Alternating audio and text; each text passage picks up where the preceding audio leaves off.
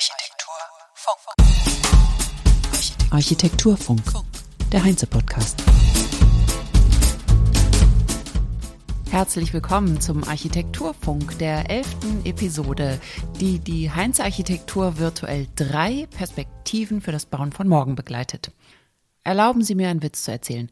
Trifft der Mars die Erde? Die Erde sieht enorm krank aus und röchelt vor sich hin. Der Mars. Sag mal, Erde, was hast du denn? Du siehst so krank aus. Corona oder was? sagt die Erde. Nein, viel schlimmer. Ich habe Homo sapiens. Ja, der Witz ist so alt wie die Problematik, um die er sich dreht. Sind wir kleine Schädlinge oder nicht?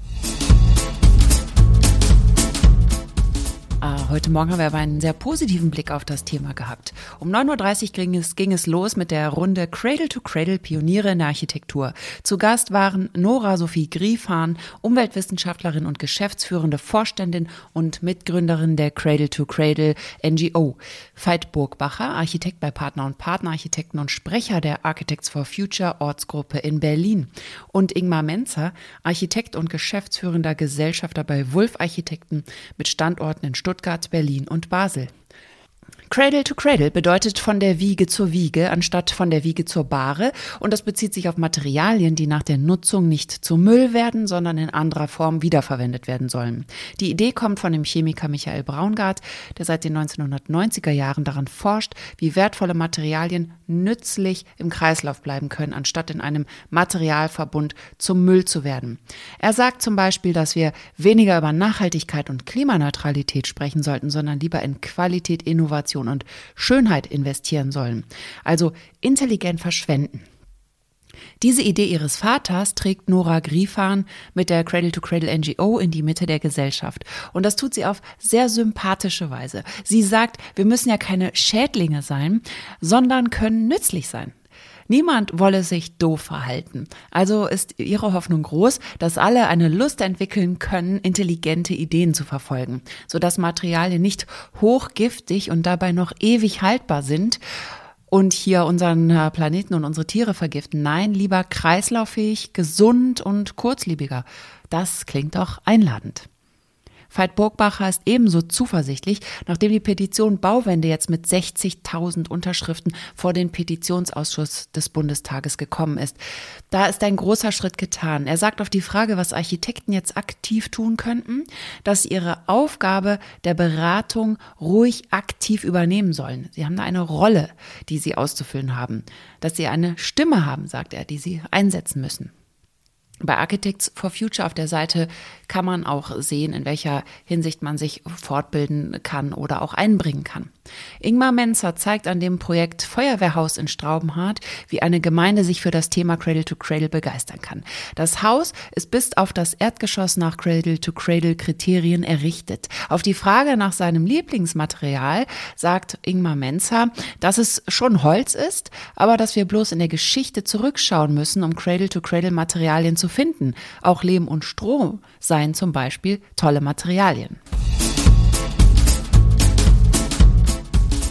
Um 14 Uhr startete der BDA Talkhaus der Erde 1 Zirkuläres Planen und Bauen mit den Gästen Annette von Hagel, von der Bundesanstalt für Immobilienaufgaben, Annabel von Reutern von Konkular, Jasna Moritz von Kader-Wittfeld Architektur und es moderierte der BDA-Bundesgeschäftsführer Thomas Welter.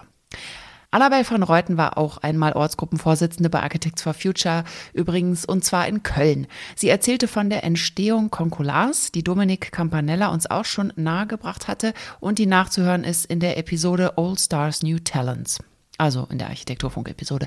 Da ist die Zusammenfassung. Sie formulierte das Ziel, Konkulars Verschwendung zu vermeiden und Kreisläufe zu schließen. In Zahlen ausgedrückt, in fünf bis zehn Jahren sollen 80 Prozent der Neubauten aus sekundären Baustoffen gebaut werden. Architekten können sich gerne bei Konkular melden, wenn ein Rückbau ansteht. Achso, und Sie können sich auch sowieso melden, wenn Sie äh, da gerne arbeiten möchten. Konkular hat sehr viel zu tun und noch nicht viele Leute, sind erst zehn. Jasna Moritz erzählt über das Projekt von Kader Wittfeld Architektur, das hatte ich ja eingangs schon gesagt, ne? erzählt über das Projekt Zeche Zollverein, das ein Projekt des Building as Material Banks Forschungsprojekt war und nach Cradle-to-Cradle-Kriterien errichtet wurde. Sie machte auch noch einmal deutlich, wie wichtig die Aufklärung der Architekten gegenüber der Bauherren ist. Immerhin, die öffentlichen Bauherren öffnen sich dem Thema auch mittlerweile, sagt sie. Sowieso wundert sie sich, scheinen alle zu erwachen. Die Immobilienfonds, die Baufirmen, die Hersteller, nur die Politik scheint noch nicht bereit zu sein. Annette von Hagel von der Ressource-Stiftung sagt dazu, die Politik ist langsamer, weil die EU-Vorgaben erst einmal in nationale Politik übertragen werden müssen. Bis die wirken, geht's Zeit vorbei. Die Ressource-Stiftung ist ein Verein, bei dem Kommunen, der Landkreis, Baufirmen und Architekturbüros Mitglieder sind und Institutionen wie Hochschulen Schulen involviert sind. Im Vordergrund steht die Ressourcenwende in der Bau- und Immobilienwirtschaft. Jasna Moritz bestätigt, dass es in Besprechungen unter Architektinnen und Architekten gerade immer darum geht, was man anders machen kann. Die Kollegen hätten einen riesengroßen Wissensdurst. Firmen täten gut daran, sich in der Nachhaltigkeit da einzubringen. Das sei nicht nur gut für die Umwelt, sondern sogar lohnenswert. Thomas Welter fragt, wo die Bauindustrie nachjustieren müsse und welche neue Produkte sie auf den Markt werfen solle. Jasna Moritz berichtet von der intelligenten Idee der Teppichfliese, die sie in ihrem Projekt verbaut hat, die null Abfall zurücklässt. Das begeistert schon, nur hätten manche gute Produktentwicklungen kaum Wirkung. Hier helfen doch Labels, damit die intelligenten Ideen wahrgenommen werden. Eben weil Architekten keine Experten sind, was Baubiologie oder Bauchemie angeht. Wir müssen da zusammenarbeiten. Auch bei Heinze sehe man, dass die Hersteller mit Nachhaltigkeit werben. Jetzt muss es nur noch weiter in diese Richtung gehen, so Jasna Moritz. Annabel von Reuten erzählt, dass Concular sich nach Rückbauten bei Herstellern auch meldet. Wenn sie zum Beispiel 600 Leuchten haben nach einem Abbruch, frage sie, ob sie die, also frage sie die Hersteller, ob sie die zurückhaben wollen. Sie lacht, weil das wollen die meisten natürlich nicht. Aber das ist eine Stellschraube. Wenn man Produkte nicht einfach in den Orbit schießt, sondern mit ihrer Rückkehr zu rechnen hat. Dann achtet man vielleicht mehr auf das, was man da produziert. Jasna Moritz ist verwundert.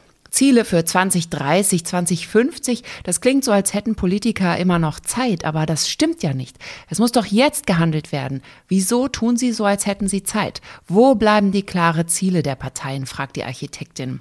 Annette von Hagel nennt den interessanten Punkt, dass die Baubranche bisher wenig berücksichtigt in der politischen Klimadebatte ja auch immer ein neues Ministerium finden müsse. Da sind die Zuständigkeiten einfach nicht sonderlich klar.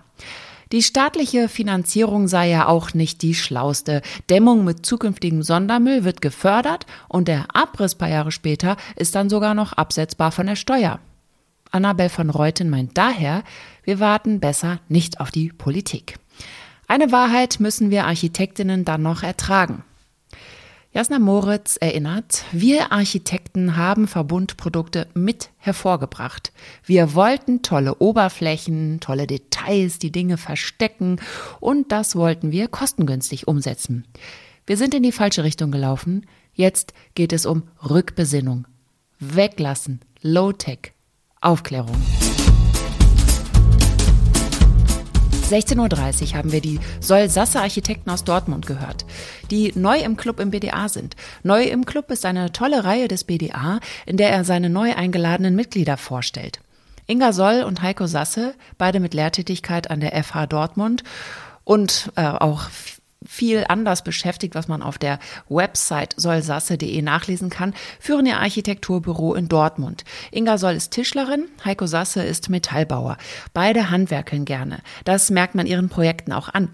Inga Soll hat äh, außer dem Architekturstudium auch den Abschluss Baukunstklasse mit Auszeichnung als Meisterschülerin von Max Dudler an der Kunstakademie Düsseldorf absolviert. Die vollständigen Vita kann man auch auf der Seite, auf der Website nachlesen.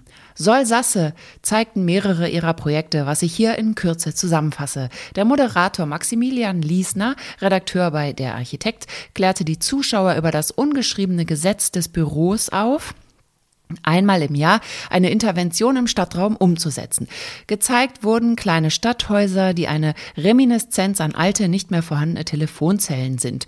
Um das hauslose öffentliche Telefon wurde ein kleines Häuschen gebaut und um die gegenüberstehende Mülltonne gleich mit. Holzhäuser mit Satteldach, giebelständig, das sei der Archetyp der Architektur, sagt Heiko Sasse. Zwar nicht in Dortmund, aber in der Geschichte der Menschheit. Bei der Kernsanierung der Stadthalle Göttingen 2018 bis 2022 mit dem Spitznamen Kachelofen, also nicht die Sanierung, sondern die Stadthalle hatte natürlich den Spitznamen Kachelofen und war aus den 60er Jahren, oder ist es immer noch, sei das Ziel gewesen, die bunten Kacheln zu erhalten mit ihren schönen Reliefgeometrien in Kreis- und Quadratform. Beim Rückbau sind Kacheln kaputt gegangen, da die Fugen also waren große Fugen dazwischen teilweise und der weiße Abschluss, wie eine große Attika sah das aus, verschwinden sollte, brauchten sie mehr als die 3440 übrig gebliebenen bunten Kacheln, was knapp die Hälfte nur ausmachte. Die anderen mussten neu hergestellt werden. Handlasiert, also handwerklich eine lange, schwierige, aber auch spannende Prozedur. Jetzt müssen wir da durch, sagt Tim Sasse. Die neuen Kacheln sollen nun mal nicht auffallen. Es soll ja nicht pixelig werden, sondern von weitem homogen aussehen.